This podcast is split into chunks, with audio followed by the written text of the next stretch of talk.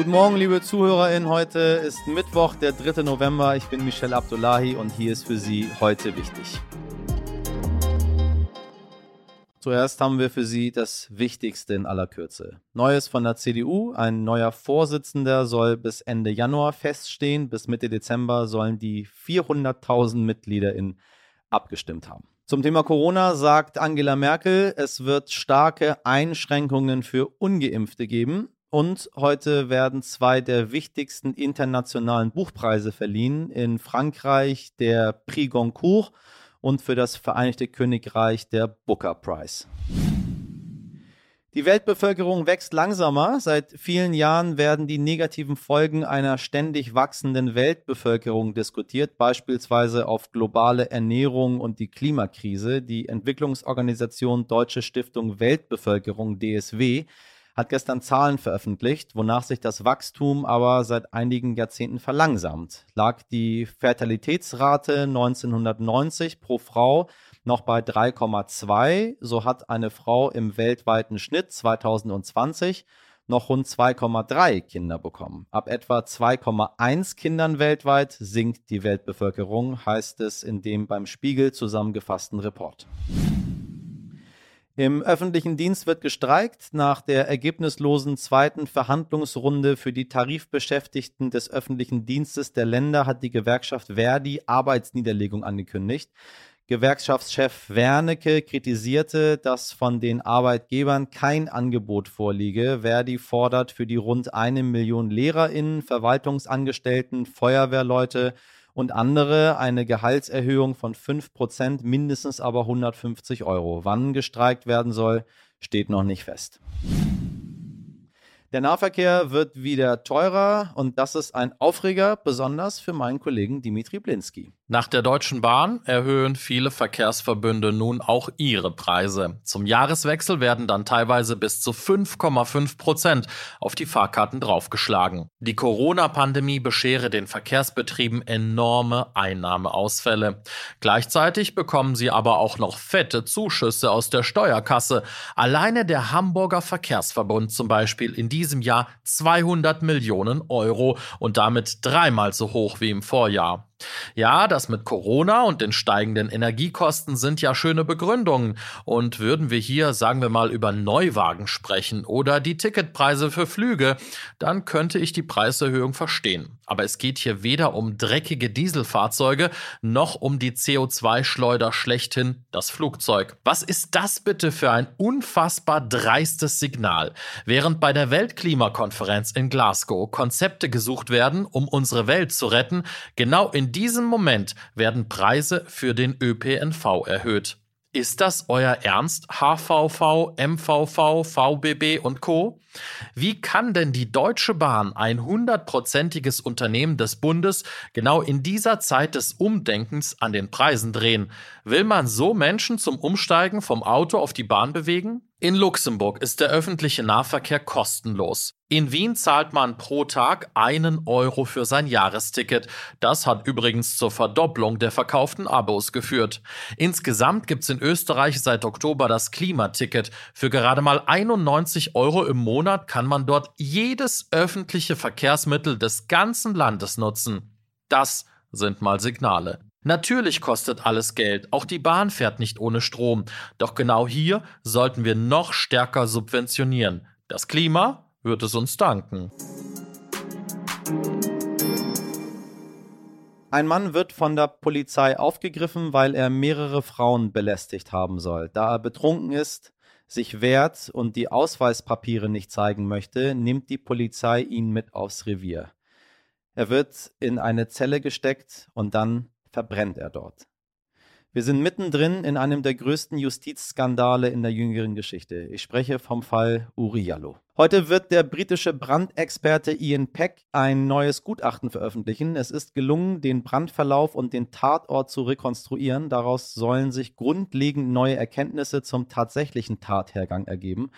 Für uns Anlass, diesen Justizskandal noch einmal aufzurollen. Was ist in der Gewahrsamszelle in der Wolfgangstraße 25 des Polizeireviers in Dessau-Rosslau wirklich passiert? Dazu habe ich mir eine renommierte Expertin eingeladen, die Journalistin Margot Overath. Sie hat mit ZeugInnen gesprochen und trägt seit Jahren viele kleine Puzzleteile zusammen. Heute wollen wir uns gemeinsam das Gesamtbild einmal anschauen. Obacht, meine Damen und Herren, das ist ein sehr, sehr hartes Gespräch, was jetzt folgt. Frau Overath, ich grüße Sie. Ja, hallo. Äh, Sie sind äh, so tief in diesem Fall drin. Kann man dort von einem, von einem Justizskandal sprechen oder von Absolut. einer systematischen Verschleierung äh, des, des, des, der Hintergründe des Todes dieses Mannes, dieses Uri ja, Natürlich, natürlich. Es ist äh, eine systematische Verschleierung, es ist ein Justizskandal und es ist, ähm, ja, es ist der Versuch, äh, sich dadurch zu, äh, ja, wie soll ich sagen, also die Tatsachen zu ver vertuschen, beziehungsweise die Tatsachen äh, zu links liegen zu lassen, ne? sich sich dadurch zu lawinern, so also mit einer Art und Weise, die äh, wirklich die Haare zu Berge stehen lässt und das geht bis heute noch.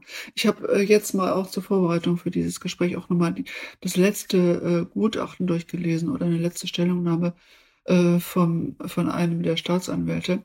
Ja. Die wussten, die wussten ganz genau, das gehe ich jedenfalls davon aus, die wussten, dass äh, wenn man einen, einen richtigen Brandversuch macht, wenn man das richtig nachstellt, was da passiert ist, dass sie die Wahrheit herausfinden könnten. Aber äh, sie haben es nicht gemacht. Es wurde zwar von der Staatsanwaltschaft im August 2016 ein umfangreicher und guter Brandversuch ange, äh, äh, fordert bzw. machen lassen. Das ist eine, ein Institut aus NRW mit, mit einem Wissenschaftler aus Zürich. Aber das Ergebnis, das hat man dann einfach für nicht aussagefähig ad acta gelegt. Obwohl es sehr aussagefähig war. Ich habe mit den Wissenschaftlern ja gesprochen.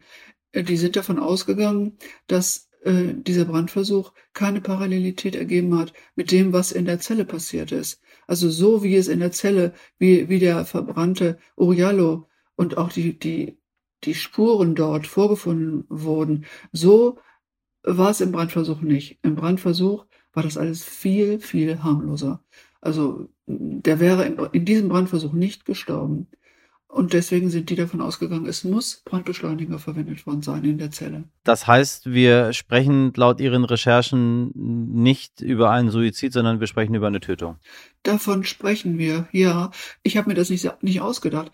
Ich habe mit vielen Wissenschaftlern aus dem Verfahren, um das Verfahren herum, mit interessierten Kriminalbeamten Brandsachverständigen gesprochen. Und es ist nicht ein einziger dabei gewesen, der davon ausgegangen ist, dass er sich selbst getötet hat. Nur die Staatsanwaltschaft Dessau bzw. die Staatsanwaltschaft, Generalstaatsanwaltschaft in Sachsen-Anhalt geht davon aus, sonst niemand. Wie kann das sein, dass äh, so etwas in Deutschland seit 16 Jahren ungeklärt ist? Also erstmal muss man sagen, wenn Behörden einen Fehler machen, dann heißt es natürlich sehr oft, wir machen keine Fehler. Das ist klar. Und dann hatte man ja auch das äh, schöne Feuerzeug, das man angeblich gefunden hat in der Zelle, beziehungsweise drei Tage nach dem Brand in, in einer Brandschutztüte aus der Zelle. Und man muss aber leider davon ausgehen, dass dieses Feuerzeug ein fiktives Beweismittel war. Ähm, das ist in, nach dem, was bis jetzt bekannt geworden ist an, an Brandversuchen und an Möglichkeiten, das zu eruieren, ist es erst im Nachhinein in, in die Hände der, der Kripo gelangt. Und es ist untersucht worden. Äh, es hatte keine Brandspuren. Es war zwar Brandspuren am Feuerzeug, aber die kamen nicht aus der Zelle. Das ist ja schon verrückt, ne? Also man hat einerseits den Haufen Brand, Schutt aus der Zelle und dann hat man da ein Feuerzeug und guckt das an und sieht, da ist auch Brandschutt drin und dann, dann, äh, dann gibt, gibt man das zur Untersuchung und dann stellen die fest, diese beiden Brandschutz, ne? Also der aus der Zelle aus und der im Feuerzeug sind verschieden. Das heißt, das Feuerzeug muss in einem anderen Zusammenhang verbrannt worden sein. Das eine, das andere außerdem äh, waren Tierhaare äh, an dem verbrannten Feuerzeug. Es waren nicht verbrannte Fasern obendrauf. Also es spricht alles dafür, dass, dass dieses Feuerzeug nie in der Zelle war. Ein äh, Fall, der äh, ich bin für sprachlos, so unglaublich schwer zu ertragen ist, seit 16 Jahren unglaublich schwer zu ertragen ist. Ähm, einmal ganz herzlichen Dank, dass Sie nicht locker lassen und dass Sie nicht aufhören, dort zu recherchieren. Und wir werden an dieser Stelle auch nicht locker lassen. Wenn Sie sich die Ergebnisse der heutigen Untersuchung übrigens anschauen möchten, einen Link zum Livestream finden Sie in unserer Folgenbeschreibung.